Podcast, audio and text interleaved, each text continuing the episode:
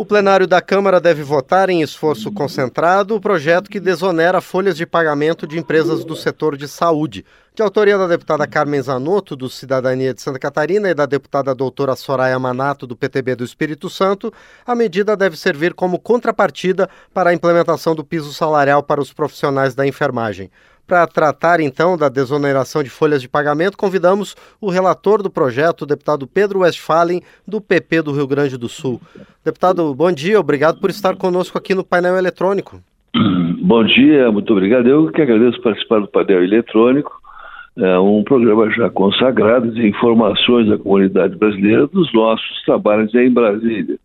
Realmente é um projeto extremamente necessário, uma vez que foi aprovada com justiça o piso da enfermagem, de técnicos e auxiliares de parteiros, e isso exige também do parlamento a busca de instrumentos para poder suprir esse aumento que impacta muito a, a, a, em hospitais, clínicas, laboratórios, todo o segmento dos quinais que tem o setor saúde atingido diretamente. Então, nós vamos relatar, já temos o relatório pronto, já está em regime de urgência votado, Esperamos que seja votado semana que vem, porque é um dos instrumentos para resolver parte do problema, né? Atinge mais ou menos 2.500 entidades, 1.900 hospitais de pequeno e médio porte, é, mais de 880, quase 900 hemodiálises no Brasil, que são 98% privadas, que atendem o SUS, o Sistema de Saúde, e que não tem condições de suportar esse aumento se não houver alguma ação nesse sentido de, de, de, de, solucionar esses problemas.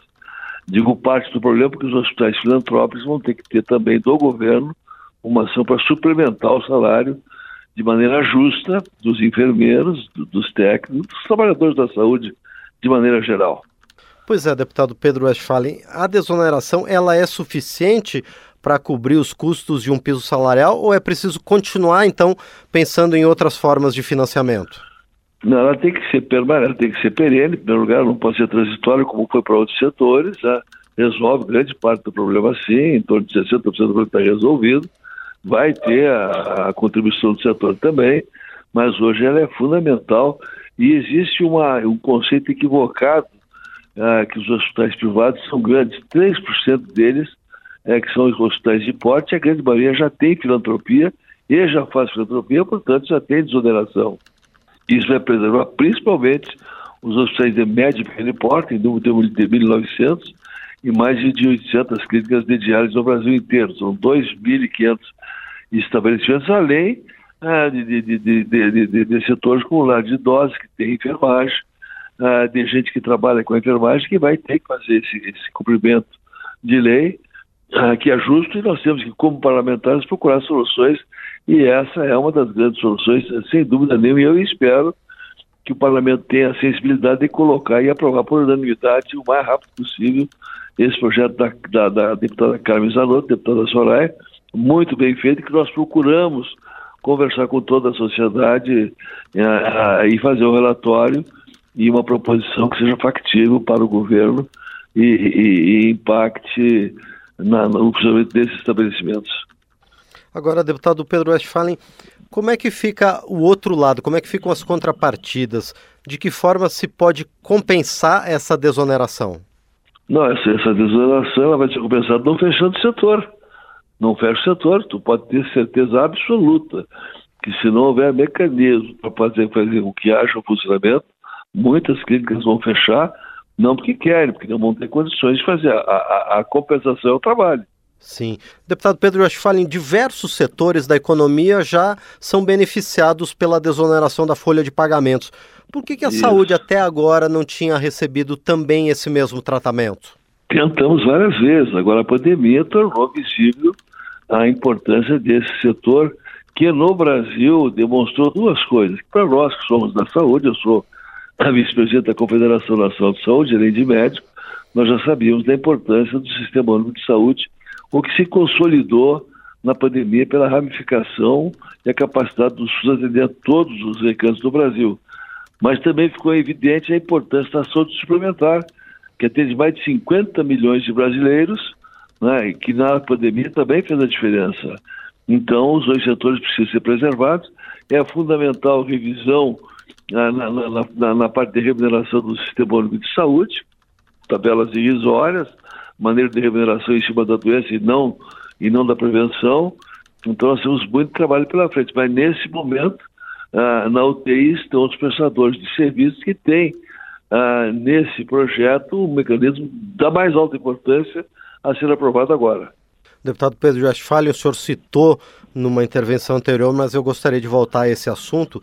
O que, que pode acontecer tanto aos trabalhadores quanto às empresas, hospitais, laboratórios, clínicas do setor, se essa desoneração não for aprovada ou ainda mais se ela for insuficiente?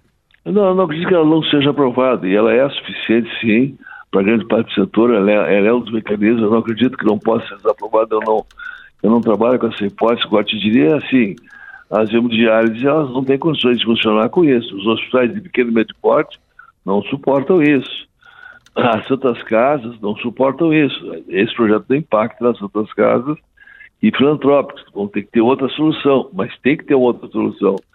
Se não acontecer, vai haver desemprego, obrigatoriamente, fechamento de instituições e uma desassistência de uma comunidade que hoje está assistida, apesar das dificuldades e das mazelas do sistema. Muito bem, nós conversamos então com o deputado Pedro Westphalen, do PP do Rio Grande do Sul, que está relatando o projeto no plenário, o projeto que desonera a folha de pagamento sobre o setor de saúde. Deputado Pedro Westphalen, mais uma vez, muito obrigado pela participação aqui no painel eletrônico. Eu desejo também sucesso ao senhor na continuidade das negociações para aprovar o seu relatório. Obrigado, deputado. Muito obrigado pela oportunidade. É mais um relatório que fizemos. Nós somos autores da Lei 13992, que praticamente salvou o serviço assistencial do Brasil durante a pandemia, que fez com que o SUS pagasse integralmente os hospitais. Fomos relatores da medida provisória 1026, que trouxe vacina para o Brasil todos aprovados unanimemente, eu tenho a convicção e a certeza, pela construção com várias mãos, que esse projeto também terá o mesmo caminho de aprovação unânime pelo Parlamento uh, Federal. Forte abraço, aqui de Guaporé, Rio Grande do Sul. Nós aqui saudamos mais uma vez, então, o deputado Pedro Westphalen, do PP do Rio Grande do Sul.